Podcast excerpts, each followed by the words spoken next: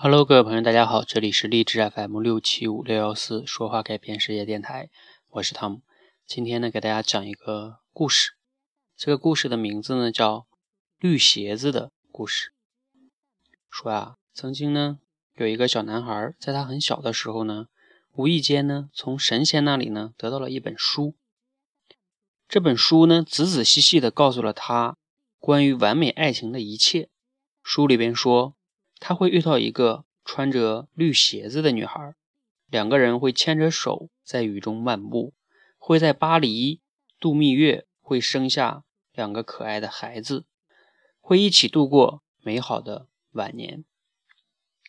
这个男孩决定出发去环游世界，决定去找到自己的完美爱人。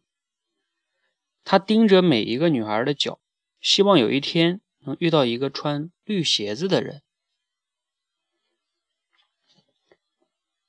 但是呢，有那么几次啊，他真的遇到了让自己心动的女孩，但是呢，他低下头去看看他们的鞋子，发现啊，没有一个女孩是穿着绿色的鞋子。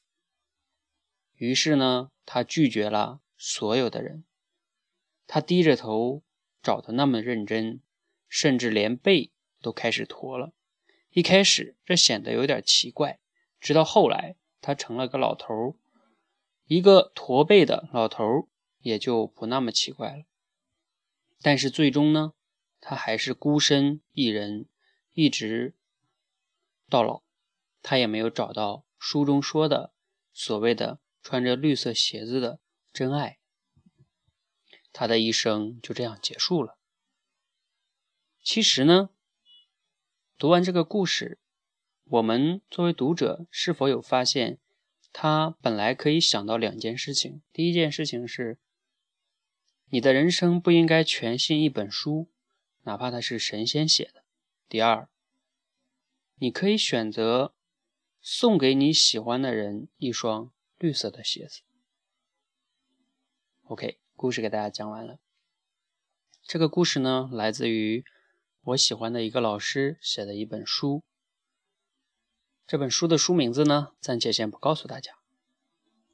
当然，有的朋友可能读过。那读听完这个故事，你有哪些思考和启发呢？你对于你的爱情是否也像这个小男孩一样呢？一直在苦苦的寻找。你对于你理想的工作是否也像这样的心态呢？一直在找你所谓理想的工作呢？你现在有哪些新的思考呢？会不会其实人生可以有一些不同的选择呢？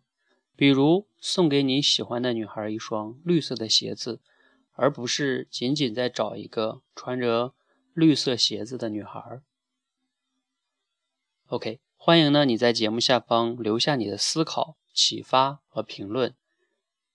如果你的给我评论了或者启发了呢，那我就可以告诉你这本书的书名，一定会对你很有帮助的。如果你觉得对你有启发呢，你可以点个赞；如果你觉得对朋友也有启发，记得转发给他，谢谢。